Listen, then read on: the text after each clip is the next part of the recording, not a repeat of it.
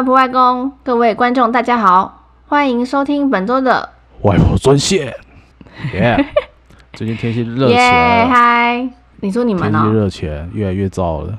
哦，我们也是，我们也开始没有下雨，然后天气就开始很闷呢。我觉得。对啊，而且而且台湾更闷。嗯，我朋友有跟我说，很多白蚁会飞的那种大水蚁嘛。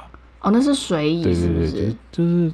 有些人讲大白蚁啊，有些人讲水蚁，就是那种会在下雨之前会跑出来、会飞来飞去的那个虫虫。嗯嗯嗯，对对对对对对。哎、欸，你记得以前英文系我们在考试的时候，在宫灯教室，然后如果外面下大雨，你出去全部都是那个水蚁、哦。那个，你记得吗？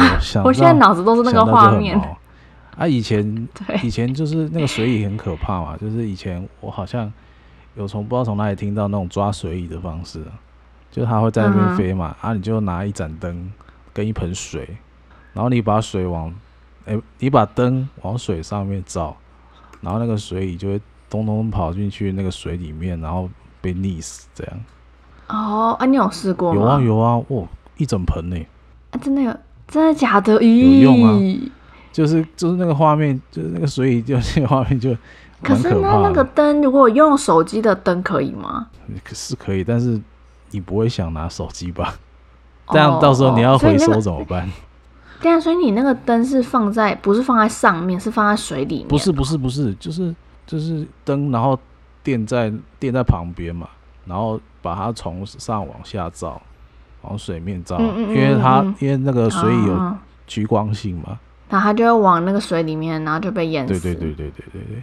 OK OK，好好好，我可以跟我朋友建议一下，他感觉很困扰。他说他什么抓那个水椅抓到觉得头很痛，就是头会开始昏，因为抓太多了，很累。教他这招哇，一一劳永逸，我跟你讲，一劳永逸啊，对，好，好吧，我今天呢，哦，我来说说上礼拜不是提到是外公外婆的结婚纪念日，Yeah。对，然后我去证明了，其实他们是六十五周年。然后呢，我记得在六十周年的时候，我们有就是大家一起吃饭。嗯。那我就去看了一下，所谓的六十周年到底是什么样的婚？因为因为其实我们就是会说，我们那时候讲到金婚、银婚，那。呃，说如果是比如说六十周年是什么婚？我先讲六十周年，六十周年是钻石婚。对啊，钻石婚想起来。对，Diamond。然后七十周年是白金婚。嗯，白金婚好。对，然后五十好，我我从我从小讲到大，这样大家比较清楚。好，木婚是五周年，叫做。不叫做，就是木婚。是哪个哪个木啊？是木头的木。木头的木，哦、对，木头的木。然后十周年是锡婚。嗯。锡就是那个听，金银铜铁。对对对对对，没错，没错没错。然后十五周年是水晶婚。嗯。Crystal、嗯、对水晶。然后二十周年是瓷婚，瓷是那个大陆的那个瓷，就是 China 那个瓷。嗯，对，陶瓷的瓷。然后，对，银婚是 Silver，二十五周年。再来是珍珠婚，三十周年。四十周年是红宝石婚，Ruby。哦。然后金婚就是五十周年。然后刚刚说的。钻石婚六十周年，白金婚七十周年。那我预估可能不会有人到 八十周，可能也是有啦，但是没有，所以他就已经没有记载了。八十周年的话，如果你是二十岁结婚，八十周年，那你就一百岁。那要两个人都活到一百岁啊！而且比较，感觉而且你在。在一般时候，可能新闻或者是文章上面比较常听到，就是什么金婚、银婚跟钻石婚，其他真的很少用。真的真的，但我觉得蛮酷的，感觉。所以感觉就是结婚的每个阶段啊，它都会有个词，就是因为结婚是一件很困难的，要维持婚姻是很困难的事，所以每一个都要有个纪念。是啊，嗯，还蛮有趣的。哦，对，大家参考一下。好哦，对对对，那我讲一下那个我们呃，就是这礼拜啊，诶哦，我们现在已经六月了，嗯、呃，五月三十号是呃美国的 Memorial Day，然后算是嗯、呃、Federal 的节日，就是就是说我们因为我们有分 Federal 跟 State 嘛，嗯、那这是 Federal 的国定节日。这个中文名称是什么？诶，阵亡将士纪念日嘛。啊，对对对，就是有一点，我不知道有没有像台湾的军人节，但是总之它就是整体来说是在纪念呃战争中过世的呃军人们，对，所以那一天呃许多人都会把国旗降半旗，嗯，然后以此纪念就是过世的军人，然后算是就是对他们的呃怀念缅怀，那。呃，可是其实就有点像中秋节、端午节，大家有时候会忘记本身的缘由是什么，然后就会开始烤肉啊，然后喝酒庆祝，呃，就是有点像被商业化。那 Memorial Day 也蛮大一部分是这样，所以呃，很多人就是会烤肉，嗯，可能就是唱歌啊等等的。那我们家也有烤肉，难怪我今天看到你现动哇。上班还在烤肉，这么爽。对啊，觉得，而且在美国外面，就是自己如果有自己的家，然后外面有个院子，会有一个烤肉的那个台，嗯、大部分的家都会有。然后，嗯、呃，自己在外面烤肉，其实感觉还不错。我觉得在台湾的这样的体验是比较少，啊、因为台湾的都是公寓啊，或者大厦，一般不会有。就是 地方小，对对对，空间小。虽然说我家地小，我家是有个院子，也可以在外面烤肉，但是我们真的很不常这样说。哦、通常就是、哦、啊，我跟我哥或我大嫂就是提突然心血来潮，提议说来个烤肉这样。不然通常通常我爸我妈都不太喜欢我们我们烤肉，因为那个烤肉烟味道从外面飘进来。对对，而且而且其实收也很麻烦。收是还好啦，最重要是烤起来蛮爽的。而且呃，我还记得上次烤肉是我有一个表弟去当兵啊，他他在当兵前有去那个烧烤店工作，他也在那边吹嘘说他那个烤牛肉的技术很好。没有烤牛肉 是只有烤牛肉，然后我们就把他找来，把他找来烤肉，哇，有料。真真假的，所以真的很强哦。有料啊！啊，是怎样强？是说，是说可以烤个五分熟之类的吗？哎、欸，没有，他会先问啊，问你说你要你喜欢你们喜欢吃怎么多熟这样，然后他就帮我哇，哎、欸，那真的蛮爽的，哦、那蛮强的。啊、嗯，对，我在台湾烤肉很少经验是在外面，几乎都是去什么。就是那些店呐，对啊，我已经忘记，就是东区有很多烤肉店，对啊，然后什么多少钱，然后吃到饱这样，还有冰淇淋。哦，对啊，就那种烧烤，今天也蛮享受的。对啊，对对对。好，嗯，烤肉。好，对，烤肉结束。那我们，嗯、呃，今天要你先还是我先？哎呀，今天哎，不是，你不是说你要先？上礼拜是哎，上礼拜是不是谁先？上礼拜是我先，这礼拜是我啊，好啊，这礼拜换我。我想说你在你在那个 rundown 上面写说你要先啊，对对对，好，你先你先。好，那就是最近啊，你也知道疫情的关系，你也不能去什么地方。嗯、虽然已经好几个礼拜这样了，我已经好几个礼拜这样了。然后就是当我在工作的时候无聊的时候，都会翻滑下脸书嘛。嗯，然后呢，我在突然有一天，在有人转贴了一个社团的贴文，一个粉丝专业的贴文，我觉得蛮有趣的。然后他分享的时候，他分享这篇贴文下面写说啊，疫情期间看这种贴文真的是蛮疗愈的。那个 粉丝专业跟大家分享一下，这个粉丝专业名称叫做“直男行为研究社”。好，那他这边。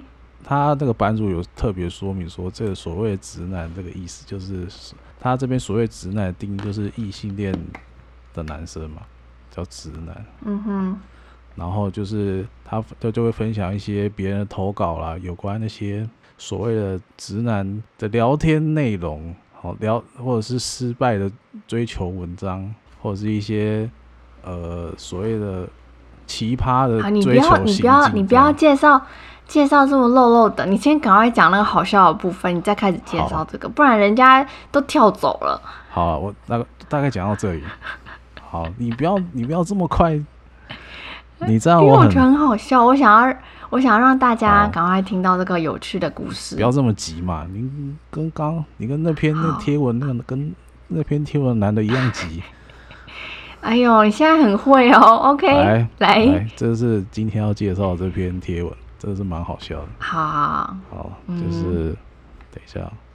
等待中，嘟嘟嘟嘟。这个是一篇，就是已经经过两次约会的一对男女，然后这个女的公就是分享了她跟这个男生的聊天内容，这样。好，我稍微讲一下。他说，他说这男生一开始就说，呃，我们这几次的约会你觉得如何呢？然后他说，我觉得蛮开心的，想问你愿不愿意当我女友？然后后面刮胡说以结婚为前提那种，然后他说我很认真，很想要在今年结婚，哈哈，觉得你是个好女孩。然后那个女的就有点迟疑，她说嗯，现在讲这些是不是有点太快了？我们才见两次诶。然后这个男的呢，呃，我要说就是这边他就已经可能已经踩到第一个雷这样。他说，但这两次我们都很愉快，不是吗？他说好啦，我先不逼你。你可以想想再回复我，最好是明天，哦，跟你刚刚差不多急。然后他就说啊，我真的蛮喜欢你的，所以才急着跟你告白。然后这个好，首先等下，首先我就先说这个男的是神经病。好，继续。然后这个女的就有点觉得有点不妥吧？她说，但是我觉得我们还可以再多见几次啊，才见两次就说要交往，我觉得这样有点压力。可以让我想一想吗？我想可以再多认识你一点。好，再就是这本篇文的大算是第一个爆点嘛？他说：“你再想下去就没人要你了啦，你是彭佳慧。” 然后这个女的就满头问号。然后后来那个男的就说：“我们都老大不小吧？而且你现在三十，大龄女子啊，哈哈。”差不多是我妈可以接受的紧绷范围了。这边又是第二个 地雷，再来小孩就要生不出来了。这应该是第算，要这应该要算第三个。嗯哼。而且我们聊的不是很开心吗？嗯、我觉得到这边，我觉得到这边根本就是这男的帮自己判了个死刑。真的。然后那个女的就。就要宣判他死刑了，他就说：“嗯，我想想觉得我们可能不太适合，我们到这边就好了。”然后那个男的发现这个苗头不对啊，说什么意思？哪里不适合？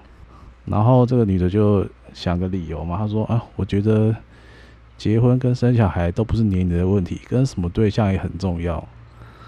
我们这方面的观念好像不太一样，反正就是一些可能一些呃、嗯、很。”正当的这个拒绝理由，这样了。对对对。好，然后这个男的就看苗头不对嘛，这时候 可能就是第四个雷，他就这样回，他说：“我条件不差吧？你现在应该很难遇到像我这样的人，你生气了啊？”哇塞，这种聊天。然后，然后，然后还贴了一个贴图，说我感到无奈。这真的是好。接下来，接下来。哦，后来后来就没有回了吧？后来好像这个贴图，这个聊天内容是隔天的吧？嗯哼，嗯哼。然后他就打个招呼说：“你气消了吗？” 然后就继续，哎，这个是第几个雷？这好像第五个雷了啊。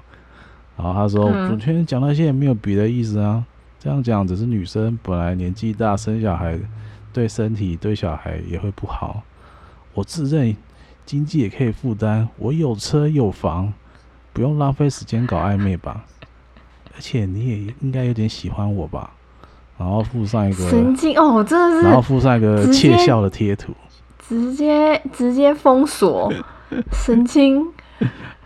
然后呢，最后这好像是最后一句，他说：“如果我这个封锁前的最后一句话，他说如果我让你有这个错觉，我很不好意思，谢谢。”来，这篇文章红到彭佳慧本人也有回。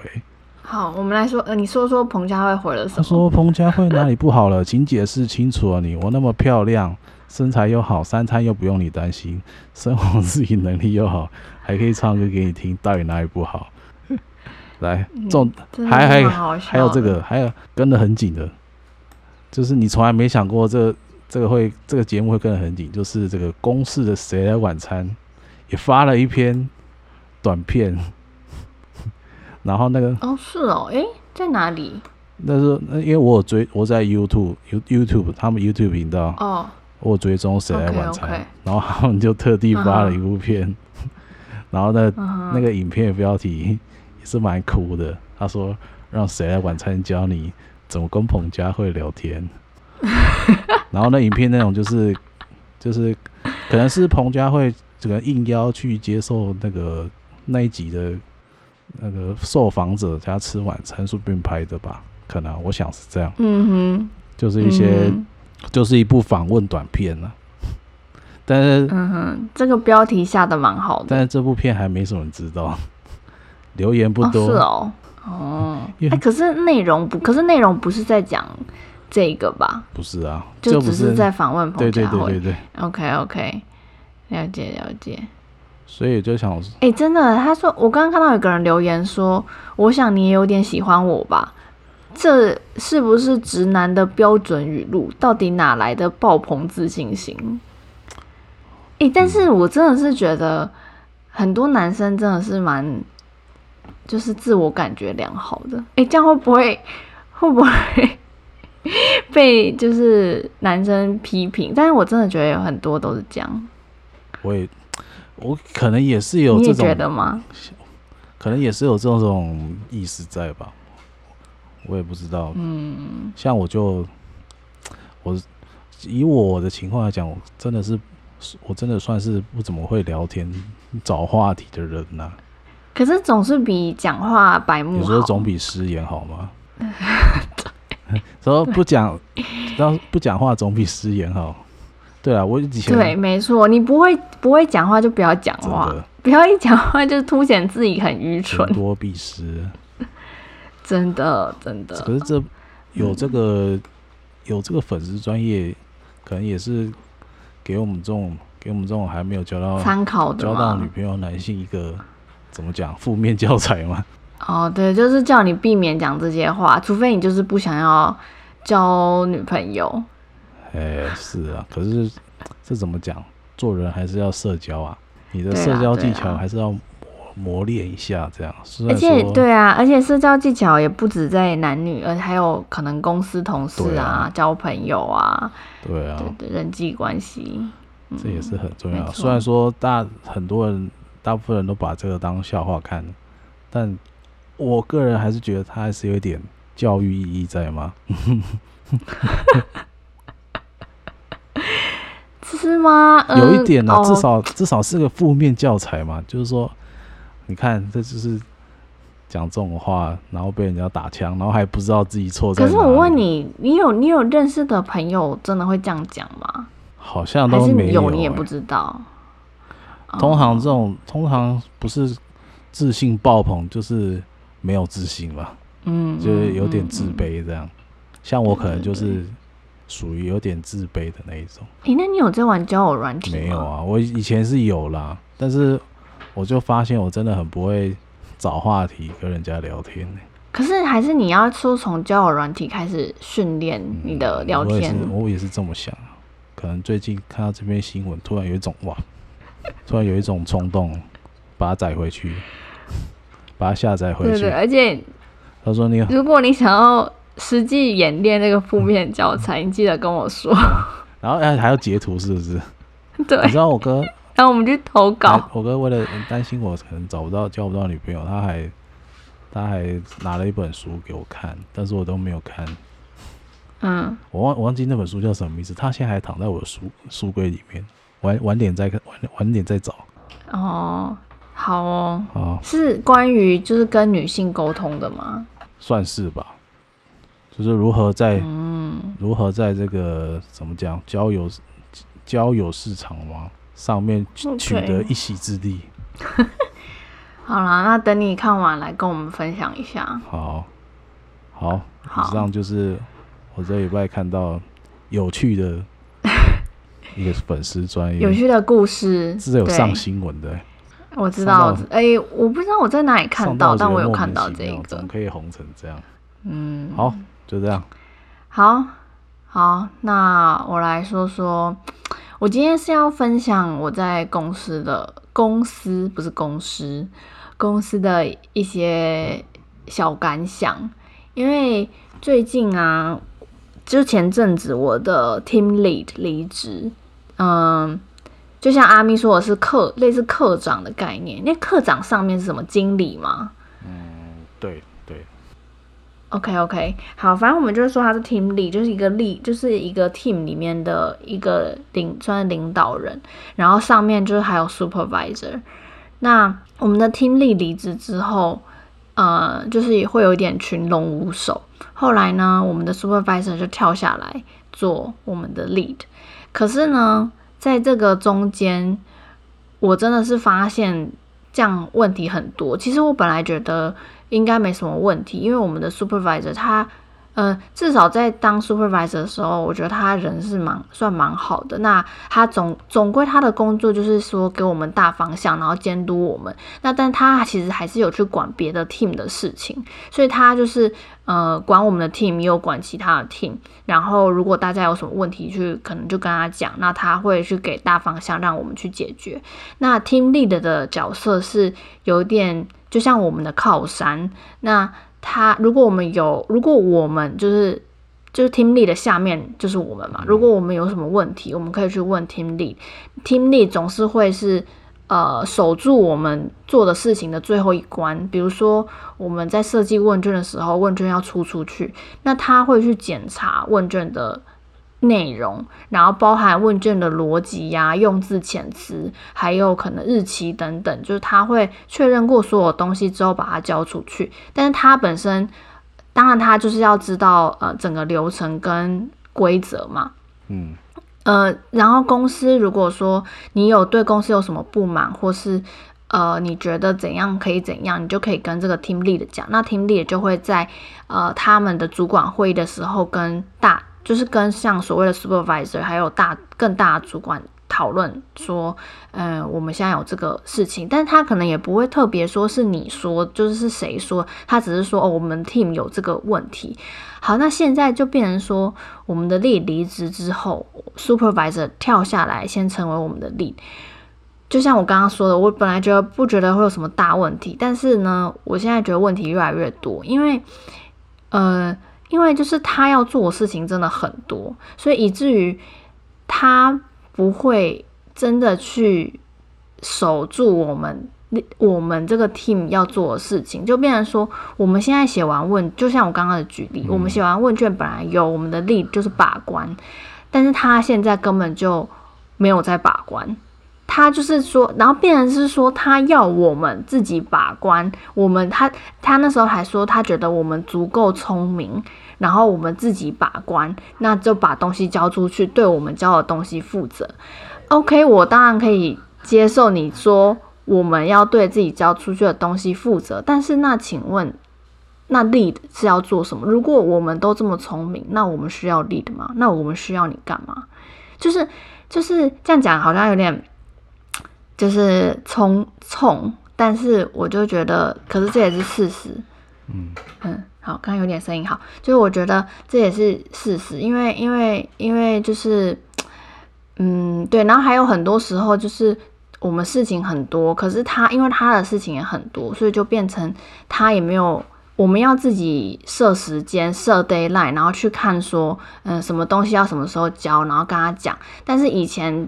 我们的力都会去跟我们说：“哎，你这个东西什么时候交？这种就是变，嗯、呃，我觉得同一个人很难同时是 supervisor，也很难是 team 的领导人，累啊。对，因为对，然后就而且就变成说，如果我们有什么对公司有什么疑虑，例如说我们想要，嗯、有什么样的会议什么的，我我觉得也很难直接跟这个 supervisor 讲。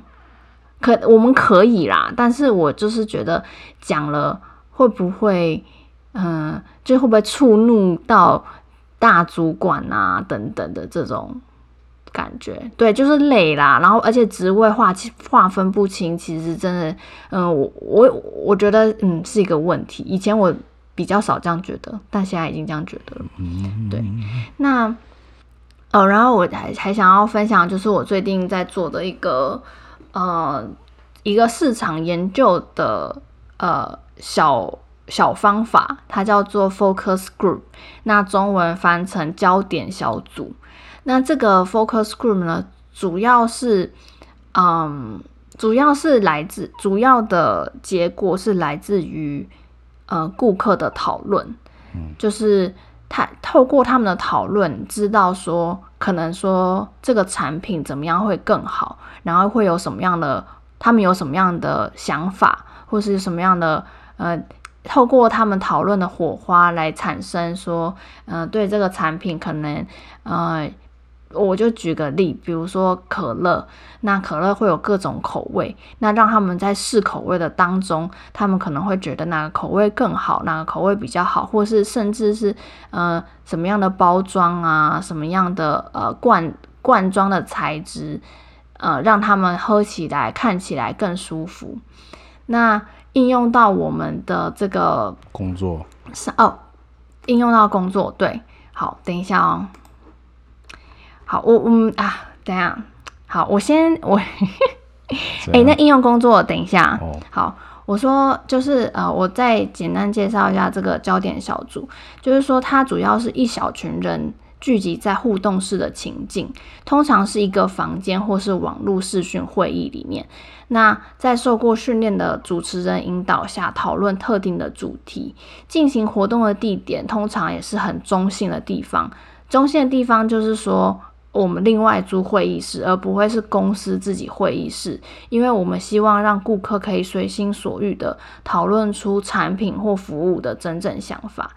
那因为呃，大部分有些人会觉得说，嗯、呃，知道使用者和潜在客户的第一手回馈意见是，嗯、呃，拿到最好的，就是最佳，是一个很好的方式，可以直接呃做产品改进。所以在因为因为我们是做我们我的工作一大部分是做调查问卷嘛，那诶诶，我停电了。哦，好，电回来了，吓死人！我想说你怎么没声音？刚刚忽然停电，对，然后呃，所以，所以我们当我们做大量的问卷之后，有一些顾客会希望我们有更深入的调查，那呃，我们就会做这个 focus group。好，那运用到我的工作环节呢，就是呃。诶、欸，我好像没有介绍过我的工作。反正我的工作，诶、欸，有啦，我应该在那个选举的时候有介绍过。嗯、我是主要是在帮忙做民调，帮忙政治竞选人做民调的。对。那我有这一次呢，就是是那个 Alabama，就是德呃不是德国，那个美国的一个州，他的一个候选人就是想要做 focus group，那他就让我们去找 Alabama 的人，然后让。这些人有九个男生，十个女生，啊、呃，分别参与两场 focus group，就是男女是分开的。这场 focus group 就是我们会把我们的各种传单，就是我们就是竞选人有不同传单嘛，嗯、然后我们会把不同的传单发下去给他们，让他们去看说。呃，哪一个传单给他们的视觉效果比较好？一眼可能就看出，哦，这个竞选人很好啊。那这个竞选人可能，嗯，不是很，就是他们觉得不 OK，然后去讨论说怎么样可以让，呃，宣传手法更好。那还有包含影片，总共呃，我们给他们看了三款影片，那三款影片都是在。呃，就是在讲说我们的竞选人好，然后其他的竞选人不好。那从这边我发现一个很有趣的地方，就是，嗯，美国人就是我们呢、啊，我我觉得东方人就是不太会批评别人，就是我们会觉得批评别人，嗯、我们在做广告或是在嗯，就是在 promote 自己的东西的时候，我们不会去批评别人，因为我们会觉得这个是一个感觉是一个不好的。习惯。我们很喜欢帮别人留面子啦。对哦，对对对对，而且我们可能也会觉得说，如果批评人好像会凸显自己很低俗，我们宁可去呃让自己发光发亮，然后不要去贬低别人，对不对？好、嗯，但是我跟你讲，美国就不是这样，美国就是他抓到你不好的地方，他就是会咬住你那个地方。然后他就是会批评你，他不是说自己有多好，他是会说别人有多差。这就让我想到当时威尔史密斯的事情。嗯、我们那时候不是就讨论到说脱口秀，啊、就是为什么脱口秀会这么红？因为脱口秀是会批评，几乎会批评到所有的人，不管你是上位者，你是哪个明星，嗯、但是大家都一样。你不管就是老少。呃，贫富就是他，就是他想要批评，他就是会批评。那我这就是就是讲，然后就是让我联想到这件事情。那其中呢，因为有一个竞选竞选人，就是呃，我们的竞选人是一个女生，然后她的竞争对手是一个又一个男生。那个男生呢，我讲一个就他的小故事，就是他嗯、呃，他的姐姐被他的被他们的父亲性侵害。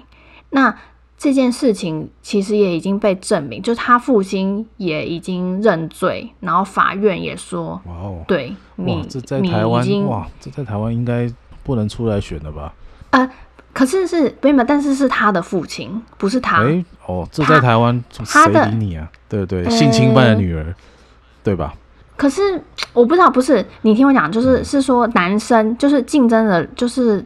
要选的人是男生，呃、他的父亲性侵他的姐姐，性侵犯的儿子。对对，性侵犯的儿子。但是呢，但是他选择保护他的父亲，而不是保护他的姐姐。就是他一直去，啊、他不，他他一直对这件事情保持沉默，而且他一直认为他他一直算是保护他的父亲，然后不愿意帮他姐姐出声，因为因为他是一个 Senate，就是呃是一个就是政府，就是 Senate。就是一个一个政府单位的人嘛，就算是高高等的人，那其实他有权去可能说话或者是出声什么，可是他没有，所以说我们就是我们的客人，就是一直打着这个点，咬住这个点不放，哦、就是说，对，可是可是可是，呃，很特别，就是，所以在台湾也会这样做，为什么不会？诶、欸，我还其实我也其实我也是这样觉得，可是你知道，我还记得一个很。血淋淋的例子吗？你还你你知道那个陈伟霆是谁吗？那时候哦，我记得我记得他不是要选那个苗栗的，好像议员还是立委，他那时候是代表时代力量嘛，嗯、结果他被他，他被那个同区的对手爆出来说，他以前有那个性骚扰的那那个，可是可是天啊，但重点是，但重点就是他性骚扰别人，对啊。但是，但是，但是，这个是他爸爸，他没有，是他去保护他爸爸，他不去保护他姐姐。可是这种，我觉得你你操作起来就是一样的啊，你的对手操作起来那个杀伤力是一样，嗯、对对一模一样的。嗯、可是我觉得，我觉得陈伟霆的杀伤力比较大，因为，这是他本人的的案件嘛。但是我觉得，对啊，对啊，对啊。但是我觉得有一个怎么讲，有一个性侵。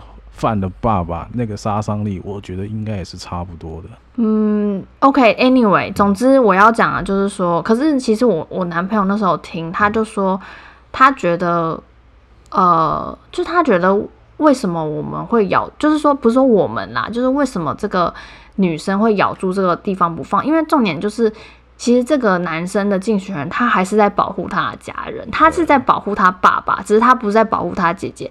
那没有没有，其实我是觉得本来就会打这个点，啊、我觉得怎样都会打这个点。啊、可是我男朋友举了一个例，他就说，比如说，因为最近不是那个堕胎法案，你说阿拉巴马的那个堕胎法案？不是不是，全美国的堕胎法案都很都很嗯、呃，都就是说，不是一直在讨论说要不要堕胎吗？那就说，那如果说今天这个竞选人以前有堕胎过，可是他现在是支持反堕胎。那是不是竞争对手就会抓住他这点不放？嗯、我就说对。对，那那可是我我我，但我男朋友一直就是说，他觉得应该是要去针对他 professional 与否去批评这个人，而不是针对这个人的背景行为。我跟你说，这是他不懂选举啊。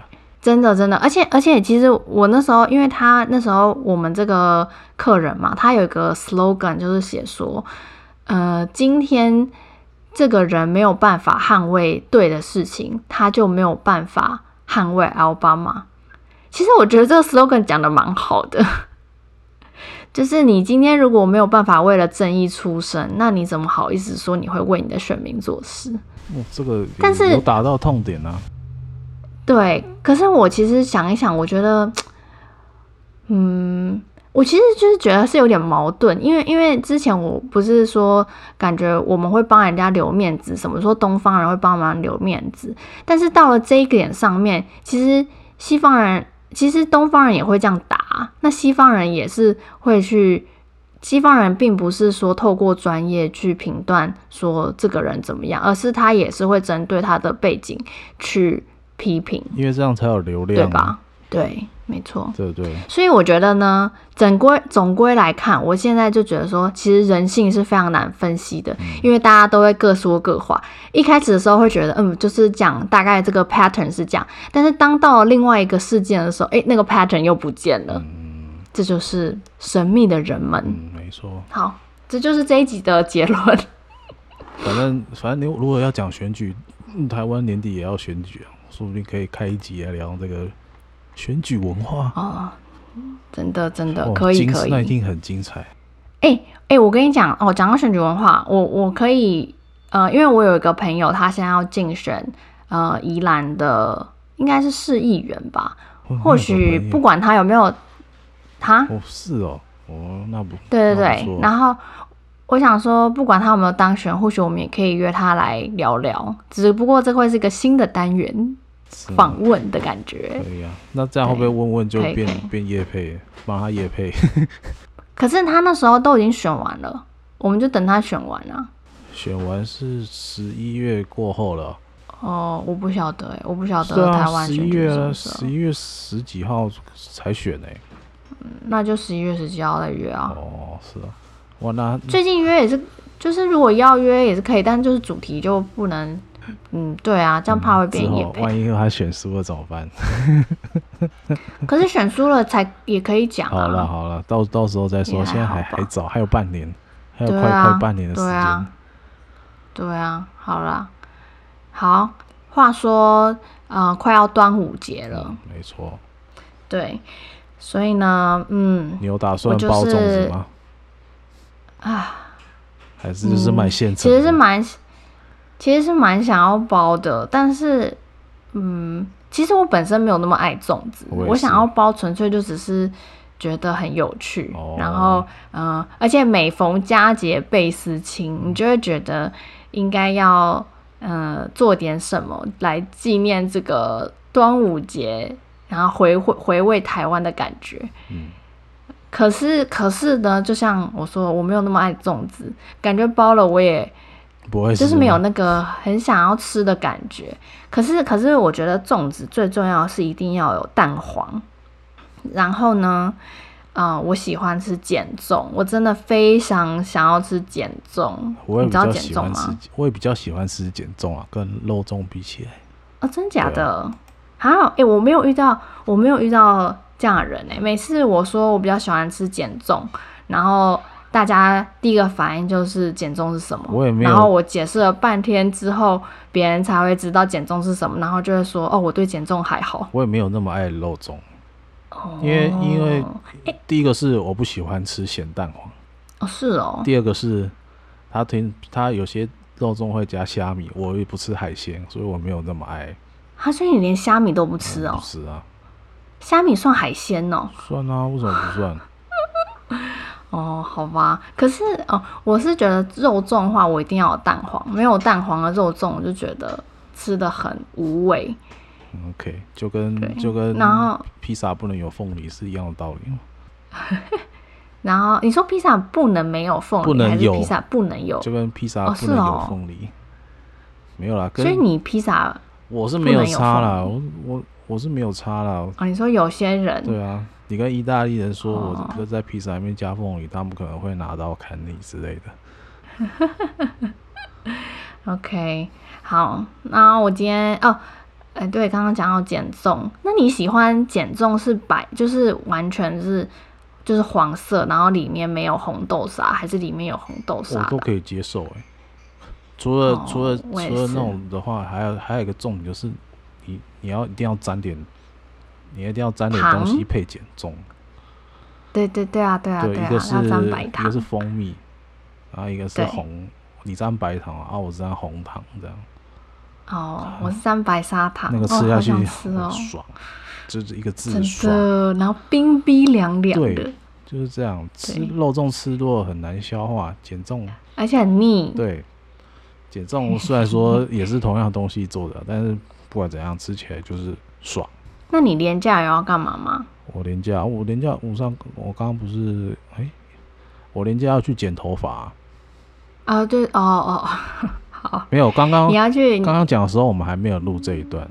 对对对，你说要去，终于要去台北的华山剪头发。对，哦，受不了。那请你告诉各位，你一次剪头发多少钱？啊，这为什么一定要讲？好啦好啦，不讲不讲。好，那我来分享一下，我最后就来分享一下我看到的一首新诗，是关于端午节的。对，哎呀，原文在哪里啊？嗯、你是不是没有贴？原文有有有，我有贴在你你点进去那个链接，哎哎，我没有贴啊，哦哦，sorry sorry，时间贴。好啊，那话说，好，然后嗯，话说端午节好像还有一个特色活动啊，哦，划龙舟。划龙舟今年大概是没有了了。那还有什么？中中午中午十二点哦，立蛋。哦，哎、欸，我倒是没有，你都没有立过蛋？很少有这个活动。你都没有立过蛋吗？我没有、欸。虽然说，我没有，虽然说我也不太懂为什么要立蛋，但是就是一个类似一个跟风的感觉，就是每到中午十二点都会来立立个蛋、哦。那我也可以，还要拍来历，还要拍个照，还要拍个照，share 在 Instagram 现实动态上面。可以可以，哎、欸、哎，那你去你立一下，你当传给我了，我来 share。我也是就。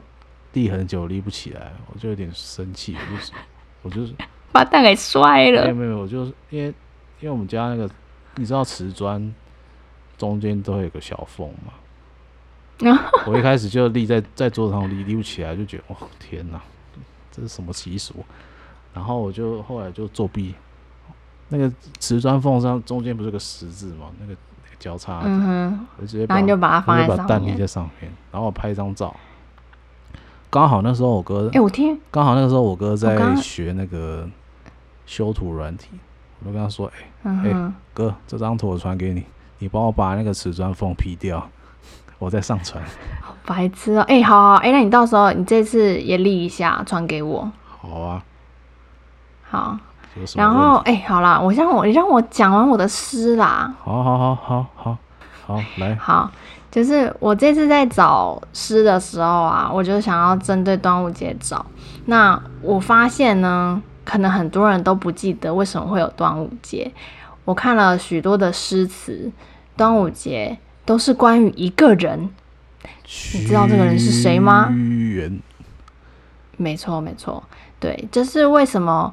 呃，所以其实粽子呢，我们是不是我们啦？就是是要投到。呃，汨罗江，那这样的话，鱼都会去吃粽子，而不是去吃屈原，因为希望让屈原就是可能保有全尸这样。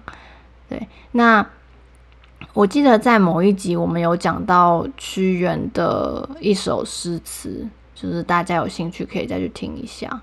对，今天我要讲的是一首新诗，叫做《端午家书》，因为主要是我在看这首的时候。我就会想到，嗯，就有点想到台湾回家的感觉。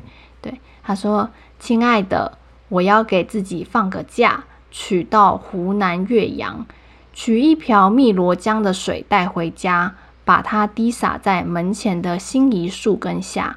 你懂得，我是多么的喜爱哟，这千年的奇葩，亲爱的。”端午节就要到了，请把爷爷留下的宝贝那只木桨准备好，系上红绳，就放在屋檐下。你知道我是多么喜爱哟，家乡的赛龙舟，今天我还要报名，不是今天，今年我还要报名参加哦。亲爱的，寄来的香粽我已分给大家，家乡的味道那真叫顶呱呱。亲爱的，等我回家，明天就出发。那你明天要出发？我觉得，嗯，希望我觉得很可爱，然后就会让我觉得，嗯，就是想念外公外婆的感觉。嗯，没错。对，可是我看到说这千年的奇葩，我就知道这肯定是近日的，就是近时代的新诗。以前应该不会有诗人说什么奇葩之类的吧？嗯，或者意和意思也不是现在的这个意思嘛。嗯，你这么说也是有道理，对吧？好吧。好。OK。啊。这个礼拜的内容就到这边喽。嗯哼，好的，那外婆、外公，各位观众，谢谢收听本周的外婆专线，我是阿咪，我是年糕，那我们下次见喽，拜拜，拜拜，粽子吃起来。